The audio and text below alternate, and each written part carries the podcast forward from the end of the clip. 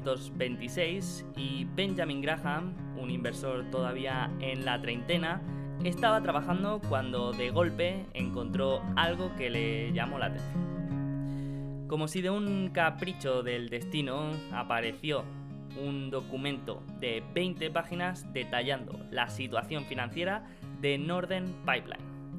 Northern Pipeline fue una de las ocho compañías de oleoductos creadas en 1911 cuando la Corte Suprema de los Estados Unidos destruyó el monopolio de Standard Oil que tenía en posesión John D. Rockefeller, del que hablaremos en otro episodio. Las acciones de Northern Pipeline cotizaban a 65 dólares y la empresa generaba anualmente unos 6 dólares de beneficio por acción. Pero lo que Graham descubrió fue que la empresa estaba sentada en una gran suma de participaciones en otras empresas, con la que, según sus cálculos, cotizaban a más de 90 dólares por acción. Es decir, que la empresa podía repartir esos 90 dólares por acción a todos sus accionistas sin que ello tuviera ningún impacto en la operativa del negocio. Sin duda era una joya en bruto, así que Graham no dudó en comprar acciones y en embarcarse en un intento de persuasión a los altos directivos de la empresa para que distribuyeran el cash entre sus accionistas. Años después confesó que ingenuamente pensaba que eso debería ser bastante fácil de lograr, pero como os podéis imaginar, no fue tan fácil. Graham describió su reunión con el management en detalle en sus memorias. Según él, estaban horrorizados ante la idea de regalar su tesoro a los accionistas. Después de tirar por los suelos todos los argumentos de Graham, le dijeron, mira, dirigir un oleoducto es un negocio complejo y muy especializado, del que usted sabe muy poco, pero que nosotros hemos hecho durante toda nuestra vida. Creo que podemos afirmar, sin miedo a equivocarnos, que sabemos mejor que usted lo que es mejor para la empresa y para sus accionistas. Y si no aprueba nuestras políticas, le sugerimos que haga lo que hacen todos los accionistas sensatos y venda sus acciones.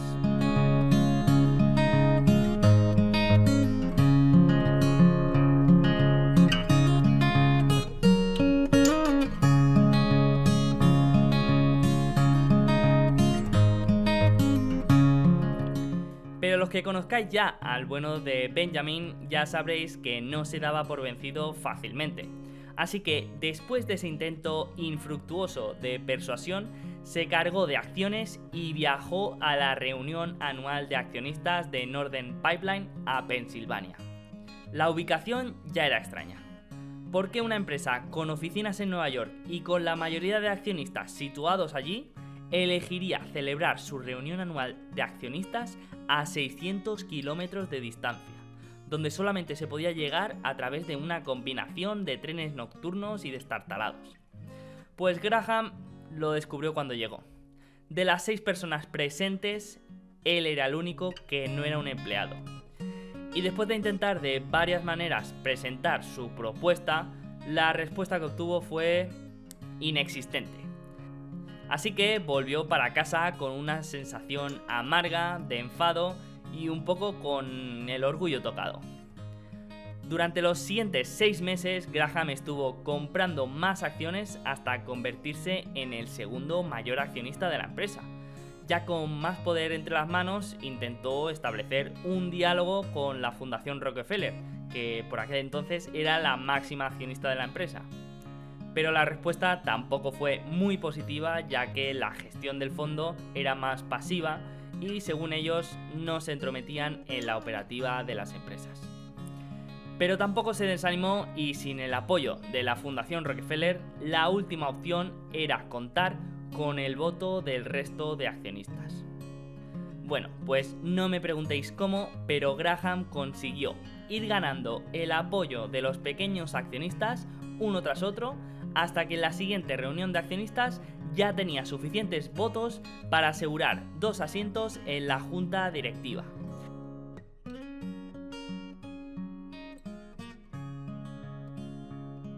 Cuando Graham hablaba de aquella escena, recordaba la sorpresa del CEO de por aquel entonces.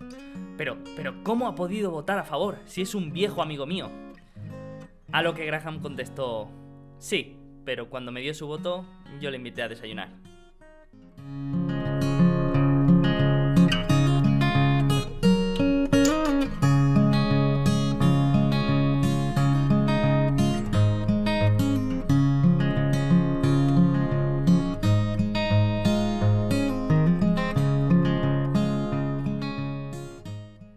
A partir de entonces, eso se convirtió en una pelea con el resto de la Junta hasta que en unas semanas la directiva de Northern Pipeline presentó un plan para distribuir el dinero en efectivo a sus accionistas. Esta historia es la primera de las ocho que narra Jeff Graham en su libro Dear Chairman, un libro que he estado leyendo esta semana y que me está gustando mucho. Además es muy de verano, son ocho historias de activismo corporativo en el que los accionistas de alguna manera dejan de ser simples observadores y pasan a intentar influir en las decisiones que toma la empresa, llegando en ocasiones a situaciones muy tensas. Vamos, lo que os he dicho, muy de verano. A mí personalmente me encantan las historias de activismo, me parecen realmente enriquecedoras y siempre es algo que me llama mucho la atención. Pero aunque la historia de Graham acabó con final feliz, al menos para los accionistas, no todas tienen la misma suerte. Por ejemplo, cuando Carl Icahn fue un inversor importante en Apple, escribió una carta a Tim Cook, su actual CEO, instándole a distribuir el dinero que la compañía iba generando a sus accionistas en forma de recompra de acciones, argumentando que no veía oportunidades de crecimiento y que sus palabras no tenían nada que ver con intenciones cortoplacistas. Por suerte no le hicieron mucho caso y la empresa siguió reinvirtiendo en la compañía a altas tasas de retorno hasta llegar a ser lo que es hoy en día. Una historia de crecimiento a largo plazo increíble. Precisamente de lo que hablaremos en el episodio de hoy. Eso sí, cuando la empresa no paró de crecer, el primer vendedor importante fue el propio Carl Icahn, que se ve que cuando se pueden recoger beneficios, los horizontes a largo plazo se acortan. Y es que como dice Graham en el libro, el deseo de hacer dinero es siempre el más sincero.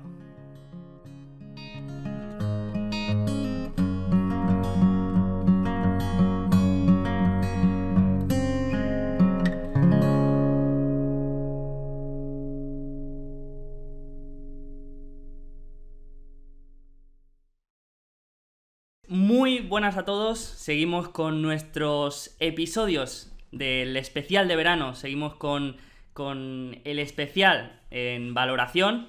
Y esta semana seguimos con otro tema bastante interesante, pero antes de ello, Adri, ¿cómo estás?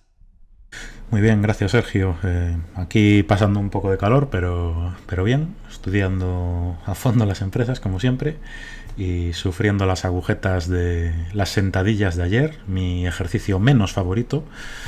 Y así estamos, eh, sacando a Nigan a pasear de vez en cuando. Eh, está súper asustado, pero bueno, ya, ya irá cogiendo confianza. Así me gusta, piernas de hierro. mucha silla, mucha silla diario y hay que compensarlo con un poco de ejercicio. Ya sabes lo que es, ¿no? Muy bien. Muy bien, sí, sí, sí, yo sé lo que es. ¿Tú qué tal? Eh, perfecto, pues yo igual, eh, centrado mucho ahora en, en, la página web, ahora me he quitado algunas, algunas cosas que iba haciendo como la newsletter o algunos artículos que, que escribía, los he parado durante el mes de agosto para, para meterle caña un poco a la web y, y acabarla ya este mes, que, que parece que cuando no tienes un deadline la cosa se va alargando y se va dilatando. Así que quiero enfocarme ahora en eso para tenerla lista antes de septiembre.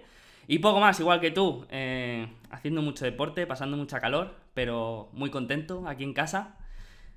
Así que nada, si quieres pasamos un poco al tema de hoy, que es un tema que yo creo que, mm, que está bien hablar, porque a veces mm, la opinión popular es que una empresa mm, debe crecer sí o sí para sobrevivir y para prosperar. Y que cuando una empresa tiene crecimiento, siempre es buena señal. Y la verdad es que hay algo de cierto en esta opinión, y es que las compañías sin crecimiento, pues al final presentan menos oportunidades interesantes y por lo tanto mm, les cuesta más mm, atraer talento, eh, pero no hay que olvidar una cosa, que es de lo que hablamos la semana pasada, y es que el crecimiento solamente va a crear valor cuando el retorno de esa inversión, es decir, el ROIC, sea mayor que el coste de capital. Es decir, volvemos al ejemplo que comentamos la semana pasada, en el que teníamos una casa que pagamos 100 de hipoteca, pues necesitamos que el retorno de esa inversión, que, del alquiler, obtuviéramos más de 100. Porque si obteníamos menos de 100, entonces es cuando, cuando estábamos destruyendo valor. Entonces, hay veces que vamos a ver que empresas que están creciendo, están realmente creando valor, y hay veces que, que, lo contrario. Vamos a ver que hay empresas que a pesar de que están creciendo, no siempre va a ser algo positivo para los accionistas. Entonces, antes de empezar a hablar de cuándo el crecimiento crea valor o cuándo no crea valor, vamos a hablar de las tres palancas principales que tienen las empresas para, para conseguirlo. Mm, para mí hay tres principales palancas de las que puede tirar la empresa para conseguir este crecimiento. La primera es el crecimiento horizontal, que este es el crecimiento más orgánico de los ingresos, que esto suele ser debido a la expansión de segmentos de mercado, es decir, sacan un nuevo producto o una línea nueva para otro tipo de, de mercado, como por ejemplo la empresa Nike, ¿no? Eh, es una empresa de, de, ropa deportiva, pero que de golpe saca un reloj deportivo, ¿no? Pues ahí consigue crecer en ventas gracias a este nuevo producto que, que no tenía antes. Luego, otra palanca que pueden utilizar las empresas para crecer es a través de el aumento de cuota de mercado. Este es el crecimiento orgánico mmm, de los ingresos que, que, una empresa puede obtener eh, a través de, ganar cuota de un mismo mercado, ¿no? Con, hay varias estrategias para conseguir esto, pero imaginemos que Nike aumenta la venta de zapatillas de running, ¿no? Pues esto sería un aumento de cuota de mercado o, un aumento del tamaño de mercado, que también puede ser. Y otra de las palancas que tienen las empresas es a través de fusiones y adquisiciones, que esto representa eh, el crecimiento inorgánico, ¿no? Que que se consigue pues a través de la compra de empresas. Y, bueno, por seguir con el ejemplo de Nike, en este caso sería un crecimiento si comprara, por ejemplo, ASICS, ¿no? Eh, comprara otra marca de, ropa y de, y de, zapatillas, bueno, pues veríamos que al siguiente trimestre o al siguiente año, debido a esta adquisición, Nike ha crecido en ventas de manera significativa, ¿no?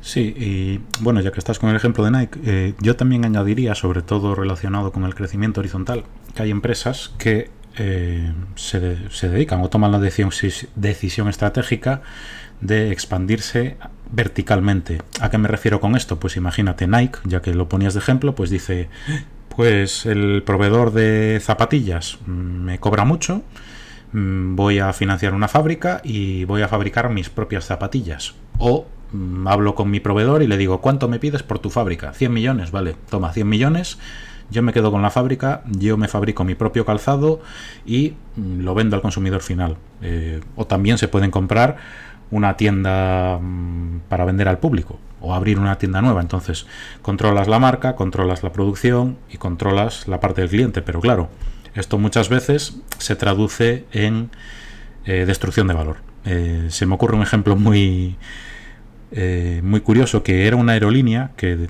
no recuerdo exactamente cuál era, era, era estadounidense, que se les ocurrió comprarse eh, una refinería, porque decían, bueno, nuestro principal coste es el combustible, pues nos compramos una refinería y lo, nos compramos el combustible a precio de coste.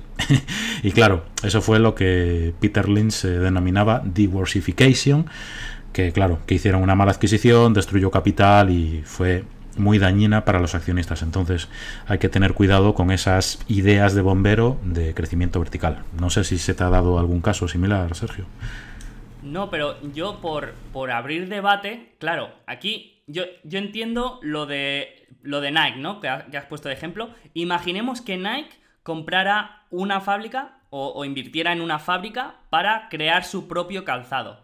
En ese caso, Nike no crecería, seguiría, vendiendo las mismas zapatillas. Lo que podría llegar a conseguir es un, aumento de la eficiencia y que gracias a, crear ellos mismos sus zapatillas, pues eh, los costes por zapatilla fueran menores. Pero yo creo que eh, las ventas seguirían siendo las mismas, ¿no? sí, sí, sí, sí, totalmente. Quizás el ejemplo, digamos, más práctico sería por la parte de abajo de cara a clientes, un direct to consumer. Eh, no sé, algún, algún proveedor que no tenga tienda física, pues que se compre una tienda, una cadena de 50 tiendas para vender su mercancía, por ejemplo. Sí, no, pero más que nada por aclarar que cuando hablamos de crecimiento, normalmente estamos hablando de crecimiento en ventas, porque una empresa puede mantener las mismas ventas y aumentar beneficios, pero ahí estaríamos hablando de, otro tipo de, crecimiento más eh, a nivel operativo, de, eficiencia, eh, que, no es el que hablamos normalmente. Cuando hablamos de crecimiento solemos hablar de crecimiento de, ventas. ¿Y nos podrías hacer así un resumen para, hacernos una idea de qué, de qué sectores han crecido más en los últimos años? Sí, tengo por aquí una chuleta maravillosa.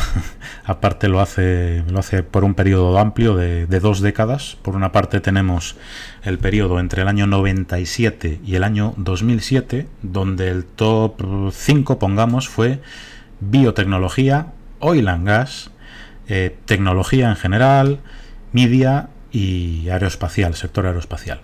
Pero si cogemos eh, esos mismos sectores en, el siguiente periodo, en la siguiente década, de 2007 a 2017, vemos que solo biotecnología consiguió crecer más o menos a un ritmo similar, aunque inferior. Oil and Gas creció tan solo un 1%, porque se desplomaron los precios del petróleo en 2015, etcétera tecnología creció casi a la mitad anualizado, eh, media también eh, pasó del 9% al 2% y el sector aeroespacial del 9% al 3%. También hay que ver por qué creció cada sector, es decir, no todo es crecimiento orgánico, que la empresa haya invertido en marketing y haya aumentado las ventas a un 10-15% anual, eso es muy, muy, muy difícil. Por ejemplo, eh, sector aeroespacial, que principalmente son aerolíneas y fabricantes. Eh, creció por la consolidación del sector, es decir, igual en el 97 había pues 50 aerolíneas por decir algo y en el 2007 igual había 30. Mm, Entonces, claro, se concentran las ventas en un menor número de empresas. Eso no quiere decir que se haya creado valor. De hecho, muchas veces en esas, esas megafusiones se puede se suele destruir valor porque son compras muy grandes donde el vendedor normalmente quiere sacar el máximo provecho para sus accionistas y para su propio bolsillo. Entonces el valor normalmente se queda ahí en la empresa que vende, no en la empresa que compra. Hay que, hay que, irlo, hay que ir con cuidado y creo que un poquito más adelante profundizaremos en esto, ¿verdad, Sergio? Sí, sí, sí. Eh, pero es que al final, como, como hemos dicho, a veces puede parecer contraintuitivo, pero el crecimiento no siempre crea valor ni siempre es bueno para los accionistas. Por poner un ejemplo, a ver, el crecimiento a partir del aumento de cuota de mercado, mm, en particular en los mercados mm, de crecimiento lento o moderado, pues rara vez crea valor eh, en el largo plazo, ¿no? Porque mm, los competidores están establecidos y suelen tomar medidas para proteger sus cuotas de mercado a la que alguien hace algún movimiento, ¿no? Entonces, la creación de valor mm, duradero a largo plazo mm, solo puede producirse en situaciones en las que los competidores más pequeños son expulsados del mercado por completo o, en las, que la empresa introduce productos o servicios mm, diferenciados que son difíciles de copiar de, por los competidores, ¿no? Pero, pero bueno, aquí ya estaríamos hablando de ventajas competitivas. Luego tenemos el crecimiento, por ejemplo, impulsado por el aumento de precios, que en este caso tampoco suele ser muy productivo, ya que mm, esto se produce a expensas de los, de los clientes, de los consumidores, que probablemente a corto plazo pues mm, no tomarán medidas, pero a medio y largo plazo pues acabarán reduciendo el consumo o buscando productos sustitutivos. Por lo que, de nuevo, el, el valor que se puede crear pues puede ser a corto plazo, pero a largo plazo, pues ya decimos, no es, no es muy duradero, ¿vale?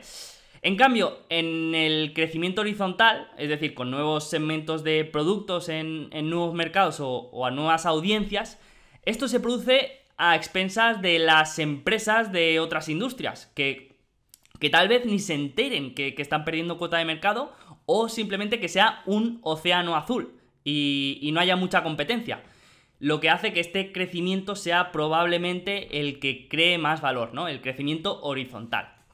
Es decir, que cuando una empresa tenga una oportunidad o manifieste que tenga intención de desarrollar un nuevo producto o una nueva línea de negocio, eh, para mí eso es una buena señal.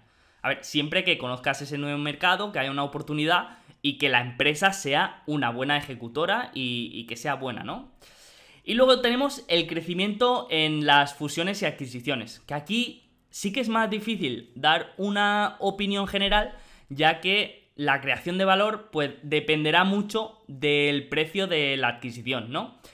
A ver, si, vamos mirando algunos estudios, algunas estadísticas, mm, lo que podemos ver es que en general el crecimiento a partir de adquisiciones crea menos valor que el crecimiento orgánico. Posibles razones, bueno, una puede ser porque las empresas no tienen que invertir tanto por adelantado para, el crecimiento orgánico, ¿no? Cuando tú desarrollas una línea de producto nueva, pues no tienes que desembolsar toda la inversión en el, en el momento cero.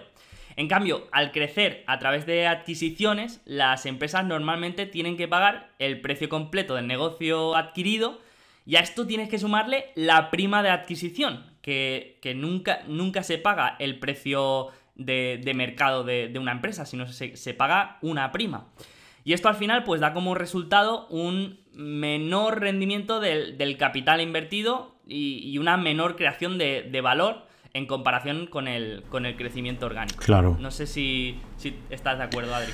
Eh, es decir, a grandes rasgos sí, evidentemente, eh, como siempre, siempre comentamos en los podcasts, eh, hay que, debemos centrarnos, el inversor debe centrarse en las empresas que generen valor a largo plazo, es decir, las empresas excepcionales. En este caso, que mencionabas las fusiones y adquisiciones, pues las empresas que hayan demostrado que con sus adquisiciones hayan creado valor. Eh, esto yo también lo relacionaría mucho con los incentivos del equipo directivo. Si los incentivos son aumentar ventas y aumentar el EBITDA, por ejemplo, pues probablemente con una adquisición, aunque sobrepagan, sobrepaguen, eh, aumentarán tanto las ventas como el EBITDA y recibirán un super bonus y, demás. Entonces, eh, lo dicho, eh, siempre está esto relacionado con la asignación de capital y con los incentivos del equipo directivo.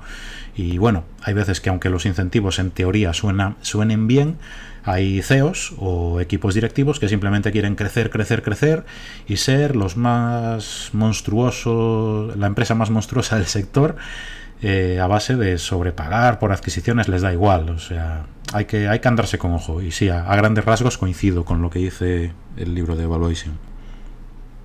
Sí, sí, es, lo que hemos comentado a veces, que eh, para un directivo es mucho más atractivo eh, dirigir una empresa de 10 billions que una de 3.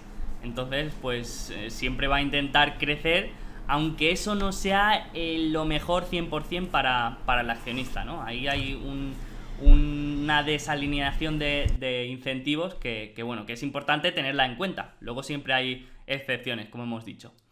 Pero entonces, ¿cuáles son los escenarios que, en los que más se puede crear valor con el crecimiento? O al menos los que más nos gustan. A mí, uno del que más me gusta es cuando se crea valor creando nuevos mercados a través de nuevos productos. Por ejemplo, para que se vea más claro, con los AirPods de Apple. Vale, tenemos que los auriculares inalámbricos ya existían antes de los AirPods, pero Apple ha abierto el mercado de los auriculares inalámbricos de alta gama, ¿no? De diseño, como lo queremos llamar. Pero donde todavía no había casi competencia, mm, ahora ya todos han, empezado a sacar su modelo, ¿no? Que si Samsung, Xiaomi, Huawei, ya, todos han sacado su modelo, pero en principio cuando Apple sacó los suyos, eh, era un océano azul en la que casi no había competencia, ¿no? Entonces, esto se debe a que, como todavía no hay competidores establecidos y, al ser algo novedoso o, innovador, pues tienes la ventaja del primer disparo o el First Mover Advantage y ahí pues sí que se suele crear valor. Entonces, otro escenario que se suele crear valor es cuando se convence a los clientes que compren más de algún producto. Es decir, que se aumenta el tamaño de mercado. Esta es una estrategia de crecimiento positiva porque todos los competidores se benefician y no hay una necesidad de tomar estrategias agresivas para defender una cuota de mercado, ¿no? Por ejemplo, si Procter Gamble convence a la sociedad de que hay que lavarse las manos con más frecuencia, el mercado del jabón de manos crecerá y simplemente manteniendo la cuota de mercado, sus ventas crecerán, ¿no? Y del mismo modo, si el proveedor de software antivirus, eh, el McAfee, convence a los propietarios de ordenadores que necesitan mayor protección contra los hackers y contra los virus, la demanda total de software crecerá también, ¿no? Entonces aquí es probable que el, el ROIC asociado a los ingresos sea elevado, porque una vez ya tienes el producto en el mercado, cuanto más crecimiento de ventas, mayor margen unitario que obtenemos de, cada producto, ¿no? Esto es, esto es siempre así, ¿no? Siempre va a ser más barato producir algo 100 veces que uno. Entonces esta también es importante. Y la tercera, el tercer escenario que, me gusta y que se suele crear mucho valor es cuando atraemos nuevos clientes a un mercado ya existente. Esto también puede crear un valor significativo. Es decir, eh, yo me acuerdo de la empresa alemana que se llamaba mm, Bayersdorf, que consiguió un crecimiento en ventas de productos Nivea, que es, la marca que todos conocemos, pues consiguió un crecimiento en esta marca convenciendo a los hombres para que usaran sus productos, diciendo que el cuidado para la piel no era solamente cosas de mujeres, ¿no?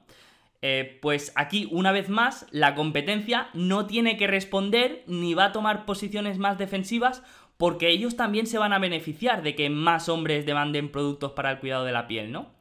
Entonces, este, este es un ejemplo claro de cuando eh, atrayendo nuevos clientes a un mercado ya existente, pues se crea mucho valor, ¿no? Porque por, lo mismo, eh, porque, porque es un producto que ya tenemos en comercialización y aparte eh, los productos de cuidado de la piel no son muy diferentes a los, a los de mujeres. O sea, no son muy diferentes los de hombres que los de mujeres. Por lo que no hay que, no hay que emplear más costes de investigación y desarrollo, sino que simplemente el coste incremental será por la comercialización y por la publicidad. Entonces, resumiendo un poco, estos son los tres escenarios que nos gustan cuando una empresa comenta su estrategia de crecimiento, ¿no? Cuando se crean nuevos mercados a través de nuevos productos, como, como Apple, cuando se convence a, los clientes para que compren más de un producto, como Procter Gamble con, con el jabón, y cuando se atraen nuevos clientes a un nuevo mercado, como el de Nivea. En definitiva, que las mayores oportunidades para la creación de valor suelen crearse cuando se descubren mercados o se amplían existentes. ¿Por qué?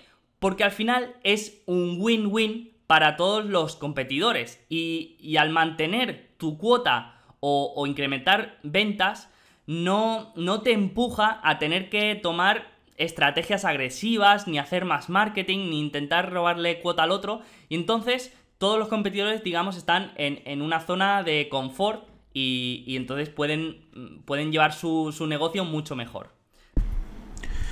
Sí, son, son ejemplos muy buenos, me parecen muy buenos, y yo los relacionaría también un poco en la distancia con el dilema del prisionero a nivel empresarial, evidentemente. Me recuerda el escenario donde eh, los rivales cooperan, es decir, el ejemplo que dabas de Nivea, por ejemplo, pues yo que sé, eh, la competencia DAF puede decir que, bueno, pues ya que esta gente quiere entrar en el mercado de hombres, vale, yo también lo voy a hacer, voy a hacer marketing que beneficie mm, al aumento de penetración del mercado de hombres en las cremas hidratantes o lo que sea y mm, es decir, también me voy a beneficiar, es decir, para, mi empresa y para las dos, la relación win-win que, que, mencionabas, Sergio, eh, va a ser mejor que, vaya de este modo en lugar de, yo que sé, de, que, de hacer una campaña diciendo que las cremas hidratantes eh, que no son buenas para los hombres, ¿sabes? Eh, yo lo relacionaría un poco también en ese sentido, me parecen ejemplos de cooperación. Después subiremos también a la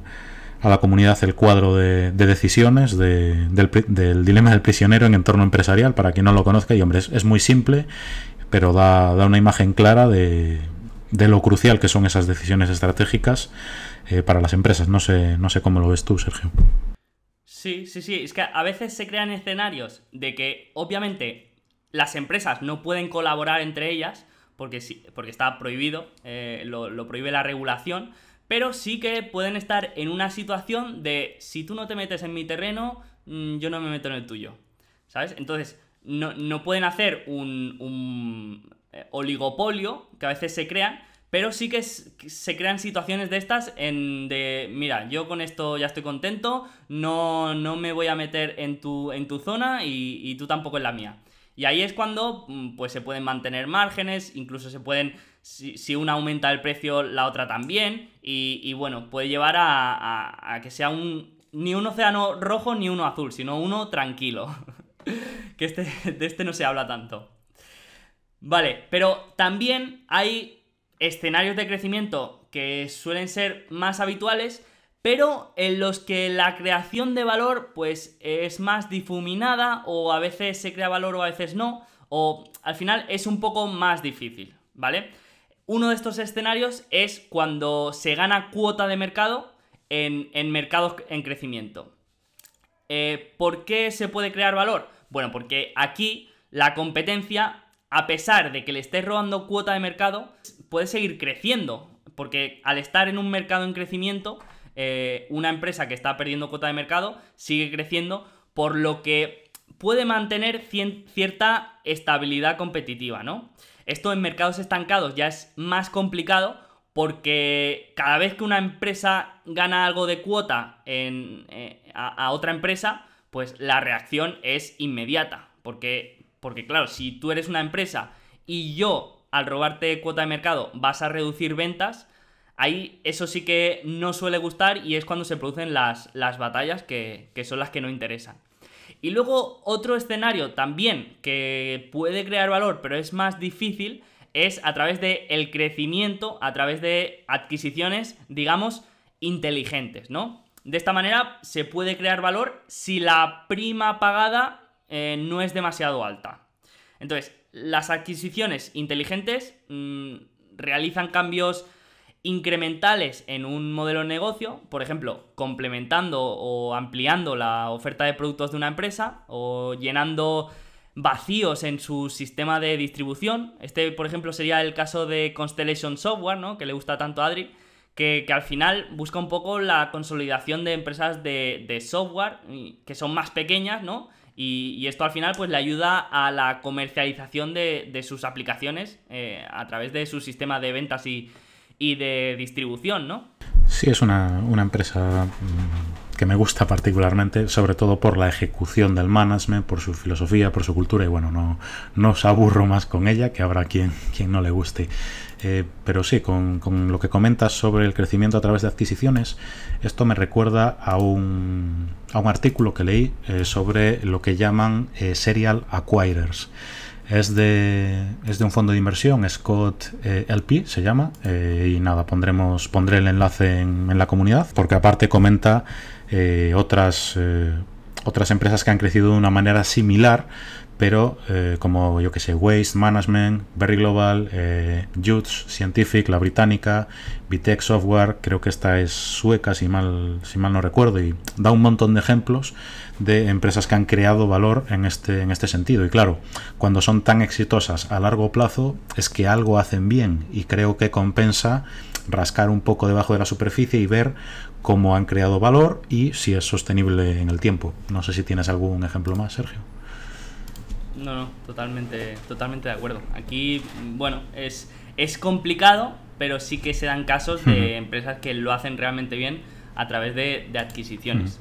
Pero si nos fijamos, yo creo que estas empresas suelen tener algo en común y es la, la, el sistema de incentivos, que no está alineado con el crecimiento, sino que está más alineado con lo que hablamos siempre, con, la creación de valor. Y, si te fijas en estas empresas que, que lo hacen tan bien a través de la adquisición, es porque, bueno, es por muchas razones, pero si tuviera que decir que tienen algo en común, sería esto, un poco el sistema de, incentivos.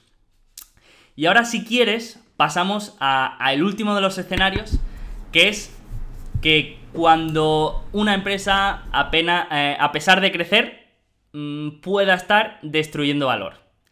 Eh, ¿Qué escenarios son estos? Bueno, pues hay situaciones, por ejemplo, uno muy claro es cuando la empresa gana cuota de mercado a través de la innovación, ¿no? Eh, cuando se gana cuota a partir de la innovación, por ejemplo, a través de mejoras tecnológicas que no cambian fundamentalmente un producto ni crean una categoría nueva, eh, pues no creará mucho valor ni mantendrá la ventaja por mucho tiempo, a no ser que no sean posibles de copiar.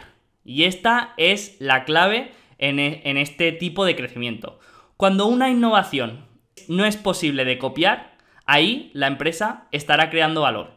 Cuando sea una innovación eh, que, se pueda copiar, pues ahí será un, crecimiento a corto plazo, pero que, en el medio y largo plazo, pues los competidores lo acabarán copiando, e incluso mejorando, y, esta ventaja la habremos perdido, ¿no?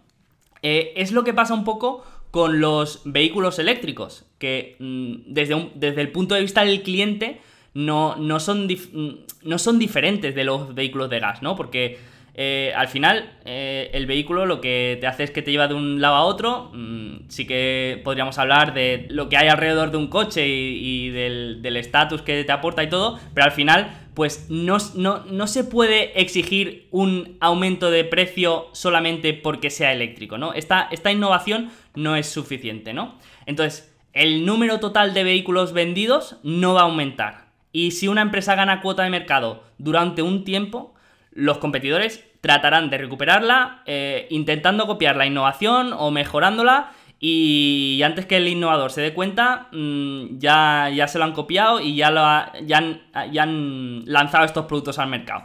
O sea que aquí hay que, hay que tener cuidado con esta innovación. Si es copiable o, es única y, y, ahí hay una ventaja competitiva, ¿no? Otro punto, otro escenario en el que cuesta mucho crear valor. Y es cuando se gana cuota de mercado a través de marketing agresivo. Esta estrategia, sobre todo en mercados maduros, raramente crea valor. Esto se vio, por ejemplo, cuando Amazon mm, siguió expandiéndose en el mercado minorista de, electrónica, me parece que era en 2009, pues enseguida, de manera inmediata, Walmart empezó a reducir precios en productos clave como los videojuegos y las consolas, y, bueno, aunque la reacción competitiva de Walmart no pudo evitar que Amazon creciera y superara a Walmart como el mayor minorista de electrónica, sí que redujo los márgenes en todo el segmento y convirtió ese segmento de electrónica en un océano rojo, que es lo que llamamos a un, mercado muy competitivo y, que al final es, es poco rentable. Pues esto de nuevo me, recuerda, digamos, al otro extremo del dilema del prisionero. Es decir, si los dos rivales deciden eh, tirar los precios, al final se perjudican los dos, porque uno, el rival A, da igual el nombre, decide bajar los precios para ganar cuota de mercado, pero el rival B dice, ah, tú los bajas, pues yo los bajo más. Y al final mm, reducen márgenes e igual pierden dinero los dos. Entonces hay que andarse con ojo con esas situaciones. Igual para un rival nuevo que prácticamente no tiene cuota de mercado puede ser bueno, pero para rivales establecidos que se pongan a tirar precios en determinados segmentos sin, sin ventaja competitiva, pues es como mínimo eh, peligroso, ¿no, ¿no crees? Sí, sí, sí. Eso, eh, esto, este tipo de mercados hay que intentar evitarlos porque es verdad, cuando, cuando tú estás en un mercado en el que, en el que tu, producto es tan commodity que al un competidor poder bajar los precios, todos los clientes van a ir a él, van a ir a él pues esto crea, eh, como tú has dicho, un, dilema del prisionero en que al final van a llegar a un punto en que ningún competidor gane dinero. Eh, por lo que, por lo que no, no, es, no es muy interesante. Entonces, ¿qué, ¿qué puede pasar? Que una empresa haga un marketing agresivo, reduzca precios y lleve a cabo estrategias de estas de guerrilla. ¿Qué puede pasar? Que en el corto plazo mmm, aumente beneficios. Sí que es posible. Pero ¿esto crea valor a largo plazo? Pues pues no suele ser así. Suele ser más bien al revés, ¿no? Que este crecimiento, pues al revés, mm, lleva a los competidores a también tomar, reaccionar y, llevar a cabo estrategias agresivas y al final acaba eso siendo una, una batalla corporativa.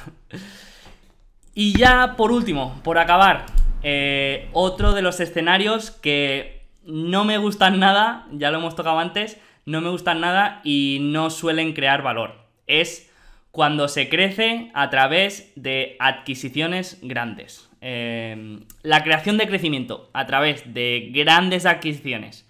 Para, hacernos una idea, grande se entiende cuando es más de un tercio del tamaño de la empresa que compra, pues en estas situaciones se tiende a crear poco valor o, a destruirlo, ¿no? Y es que las grandes adquisiciones suelen ocurrir cuando un mercado ha empezado a madurar y la industria tiene exceso de capacidad, ¿no? Entonces, em, si, bien cuando una empresa compra otra, pues al trimestre siguiente o al año siguiente mostrará un crecimiento de los ingresos, en lo que tenemos que fijarnos es en el crecimiento de los ingresos por separado, no en, el, en los ingresos combinados, ¿no? Porque a menudo cuando vemos los ingresos combinados, eh, obviamente serán más altos, pero cuando los separamos vemos que no aumentan y, hasta hay veces que disminuyen, ¿no? Porque los clientes prefieren tener a, varios proveedores.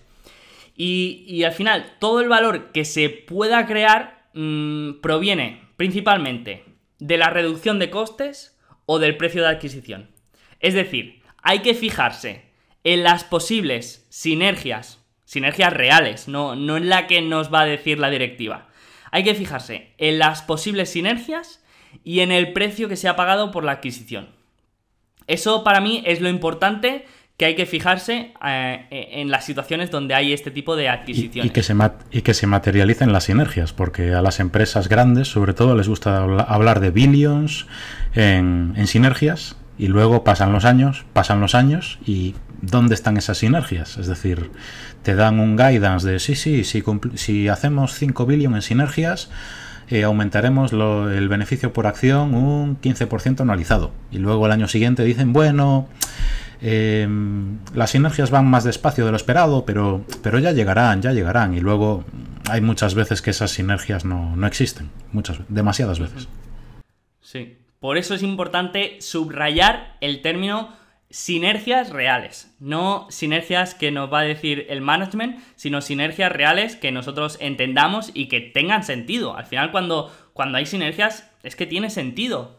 Eh, entonces, hay que fijarse en eso. Y luego, aparte, es que hay que, hay que ser consciente de que la integración de las dos empresas mm, requiere de inversiones significativas y implica eh, mucha más complejidad y riesgo de, lo que parece. Y hay, hay, una de costes y una capa de comisiones. Y, bueno, mm, es más complejo de lo que parece. Así que, que a tener mucho en cuenta, yo siempre lo digo, cuando una empresa, por ejemplo, que tengo en cartera, anuncia una adquisición grande, mi planteamiento de salida es no me gusta, bandera roja. De salida. Luego eh, puede convencerme más o no, pero de salida es no me gusta. Amarilla, ¿no? más que roja, amarilla, porque para mí bandera roja es vender ya. Eh, no sé, para mí bandera roja es salirme de la inversión. Bueno, sí. o naranja, tarjeta naranja, venga, ni, para ti ni para mí. tengo, tengo que ir a ver el bar. Yo tengo que ir a ver el bar. Y ahí tomo la decisión. y Adri, yo por mi parte, yo no tengo más que comentar. No sé tú, eh, ¿cuánto llevamos? Pues hemos hecho récord. Eh, a mí me sale aquí 27 minutos. O sea, creo que nunca hemos eh, sintetizado tanto un podcast. Bueno, vamos mejorando, Adri. Esto, es buena señal. Esto es buena señal. Sí, sí, sí. ¿Sabes lo que.? No me acuerdo quién, quién lo decía, pero decía. Te he escrito un, un email y, y, no te lo he podido hacer más corto porque no tenía tiempo. O sea que. a menudo, a menudo. Less is more. Sí, aparte yo creo que la gente también agradece la información condensada y no sé, si tienen dudas siempre pueden reescuchar el podcast e incluso os recomendamos a todos que si tenéis curiosidad en profundizar pues que veáis los apartados de Value and Growth del libro de Valuation de, McKinsey porque es un, es un must en, inversión, es, es, una referencia para, para muchos inversores. Pues sí, además intentaré dejar más enlaces que hablen de esto eh, en la descripción del podcast, para quien quiera profundizar y, conocer más la creación de valor a través del crecimiento. Y yo por mí, yo nada más. Adri, si quieres añadir algo. No, también eh, intentaré añadir si alguna cosilla en, la comunidad, como ya mencioné, la, los serial acquirers y algún pantallazo más que creo que será muy útil por si les sirve a la gente para, para profundizar más o, para, o si tienen curiosidad, pues para ver por dónde pueden ir tirando las páginas de referencia del libro y esas cosas que creo que serán útiles. Perfecto, venga, pues lo dejamos todo por aquí. Y nada más, os agradecemos como siempre vuestro tiempo y, vuestra energía para escucharnos. Sabemos que, no solamente es escucha, sino es escucha activa para, para llegar a entender todo, todos los conceptos que soltamos aquí en 20 minutos. Así que os agradecemos de nuevo por estar ahí como cada semana. Un abrazo bien fuerte, que sigáis disfrutando el verano y nos vemos la semana que viene. Adiós a todos. Venga, gracias a todos. Hasta luego.